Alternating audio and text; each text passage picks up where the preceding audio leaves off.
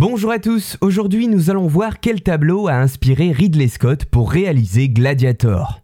Il y a parfois des œuvres d'art qui appellent d'autres œuvres d'art, et c'est précisément le cas du réalisateur britannique Ridley Scott, adepte des grosses productions cinématographiques. Au début des années 2000, Ridley Scott, après une relative discrétion dans les années 1990, se fait remarquer pour avoir réalisé le péplum Gladiator, qui connaîtra un succès commercial et critique avec 5 Oscars obtenus, dont celui du meilleur film et du meilleur acteur. Peut-être vous souvenez-vous de l'intrigue, la chute d'un général romain qui va devenir esclave pour ensuite conquérir le cœur du peuple romain par ses talents de combattant dans l'arène du Colisée et finalement affronter son ennemi. D'une manière globale, les historiens considèrent que Gladiator représente le meilleur et le pire de ce que peut fournir le cinéma historique. Le meilleur pour la description donnée des gens de l'époque et de la violence qui pouvait parfois régner au deuxième siècle, moment où prend place le film, et le pire pour les nombreuses inexactitudes historiques d'un film qui se voulait réaliste.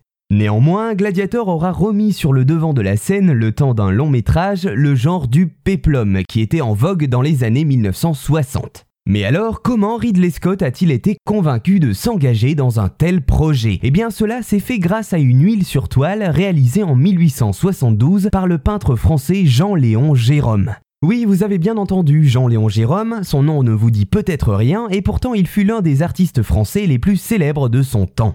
Grand peintre académique qui composa avec entre autres des sujets historiques, mythologiques, il tomba dans l'oubli suite à l'hostilité qu'il témoigne vis-à-vis des courants d'avant-garde et notamment du courant impressionniste. La fameuse œuvre qui inspira Ridley Scott, nommée Poice Verso, soit le pouce vers le bas, montre bien les inspirations du peintre officiel. On peut y voir un gladiateur vainqueur dans une arène, regardant la foule réclamer la mort en tournant le pouce vers le bas. Le tableau se révèle être un réel mélange entre analyse historique et touche d'invention spectaculaire. D'un côté, la précision dans les armures des combattants et des détails comme les vélums, toiles disposées pour protéger la foule du soleil, montre une bonne connaissance du sujet par l'artiste. De l'autre, le sang mêlé au sable et la frénésie de la foule semblent exagérés, d'autant plus que les historiens estiment que peu de gladiateurs mourraient dans l'arène, contrairement à ce qui est suggéré. Quoi qu'il en soit, l'aspect épique de cette peinture académique a su convaincre Ridley Scott. En effet, plutôt qu'un script, le producteur Walter Parker a préféré montrer à Ridley Scott tout simplement l'œuvre de Jérôme,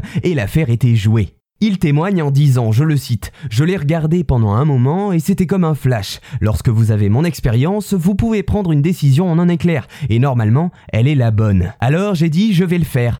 Et ainsi, c'est en partie grâce au peintre Jean-Léon Jérôme que l'on retrouve ce film, et par la même occasion, cette scène où l'empereur commode joué par Joachim Phoenix reproduit ce pouce vers le bas dans l'arène.